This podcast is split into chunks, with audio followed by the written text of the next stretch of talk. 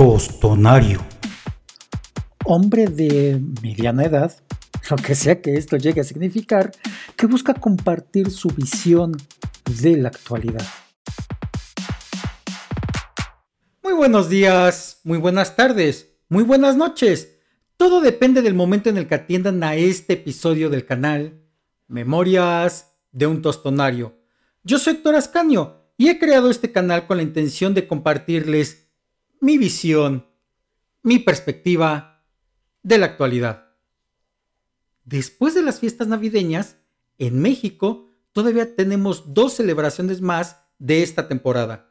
Primero, la llegada del Año Nuevo, para este caso 2022, y después la llegada de los Reyes Magos. En este video les voy a platicar cómo ha ido cambiando desde mi perspectiva, desde mi infancia, estas dos celebraciones. La llegada del año nuevo. Siempre es emocionante el terminar un ciclo, hacer un balance de lo que se hizo y dejó de hacer en este e iniciar uno nuevo, con nuevos proyectos, nuevas esperanzas, nuevos propósitos. Cuando yo era pequeño, la mejor referencia para saber el momento exacto en el que se cambiaba de año era la radio.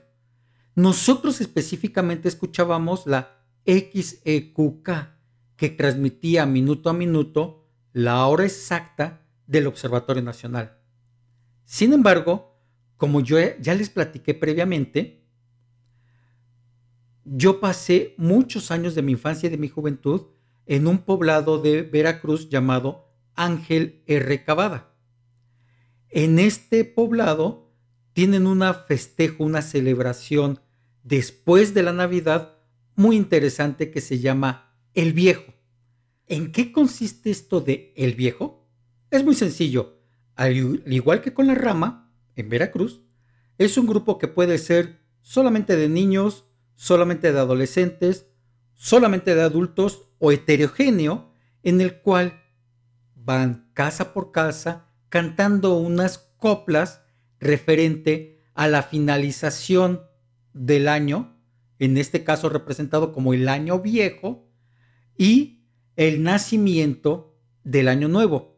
Pero es que en realidad una representación teatral, musical, muy divertida, en el cual uno de los muchachos o uno de los integrantes del grupo se disfraza de, de viejo, es decir, del año viejo, eh, otro de los, eh, de los eh, integrantes, preferentemente hombre, se disfraza de la vieja, es decir, la esposa del año viejo, que está embarazada y que está esperando a que nazca el año nuevo.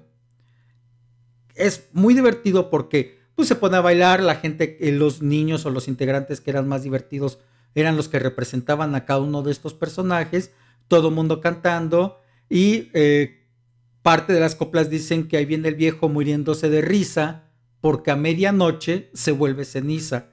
Justamente la idea es que este grupo durante esa semana se dedica a cantar en distintas casas, recibe, al igual con, con la rama, una propina económica, un, apoyo económico, se les invitan bocadillos, si ya son adultos, bebidas alcohólicas, preferentemente toritos, etcétera, etcétera. Pero la idea es de que también, al igual que con la rama, el dinero se reparte una parte entre todos los integrantes que participaron durante esos días, pero la noche del 31 de diciembre se hace un muñeco con ropa vieja, preferentemente con, ropa de alguien que dona, se rellena de crapos, de muchas cosas y también de cohetes o juegos pirotécnicos.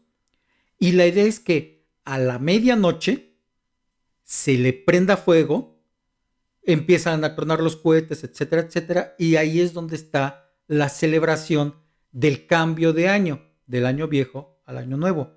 Pero aquí, al menos hasta donde yo me acuerdo en mi, en mi infancia y mi juventud, era que si algún grupo, porque se empezaban a identificar los grupos que andaban por, por el poblado, no hacía la quema del año viejo, se le reclamaba, se le decía, oye, pues estuviste, estuviste pidiendo cooperación y no pusiste cohetes o no quemaste el, el viejo. Pero la verdad es que es una celebración muy, muy divertida. Desconozco sinceramente si todavía hoy en día se lleva a cabo, pero bueno, como todo lo que se hace en Veracruz es muy, muy entretenido, muy festero. La otra celebración de esta temporada es la llegada de los Reyes Magos, que básicamente para nosotros que somos católicos es conmemorar cómo los reyes de Oriente o los magos de Oriente fueron a visitar al niño eh, Jesús cuando nació allá en Belén.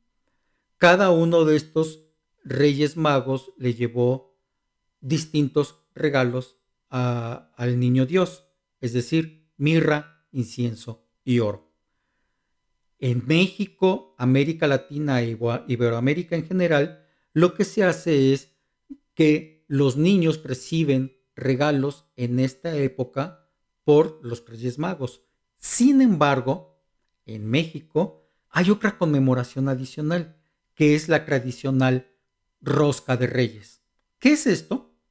Es un pan en forma ovalada, más o menos grueso, que tiene eh, muchas frutas, eh, frutos secos y en sus inicios tenía en el interior una figura, antes de cerámica, hoy de plástico, de un niño Dios. La idea básica es que se partía la rosca y había una persona que era bendecida, que era elegida para recibir esa figura que representa al niño Dios. Quien obtenía esta figura estaba eh, obligado a vestirlo y presentarlo el día 2 de la Candelaria ante la iglesia y ese mismo día pagar los tamales para todos los comensales que estuvieron presentes en la partida de la rosca. Esa era la celebración de forma original. Ya hoy en día ha ido cambiando bastante. Hoy en día ya no tiene un niño Dios, ya tiene muchos, ya muchos han cambiado las figuras, incluso por Baby Yoda, eh, hace un año o dos años me parece que fue cuando empezó esta moda, eh, ya las roscas ya vienen rellenas, ya se ha cambiado bastante, pero básicamente esa es la celebración que se realiza para el día 6 de enero. Bien, amables visitantes, aquí concluye este episodio del canal Memorias de un Tostonario. Les pido que me dejen en los comentarios cómo se celebran estas fiestas en sus lugares de orígenes y también que me busquen en Google como Memorias de un Tostonario o directamente en mis redes sociales, Anchor, Spotify, Twitter y YouTube. Agradezco la atención que le han prestado a esta emisión y espero que me visiten próximamente. Yo soy Héctor Ascanio y me despido. Hasta luego.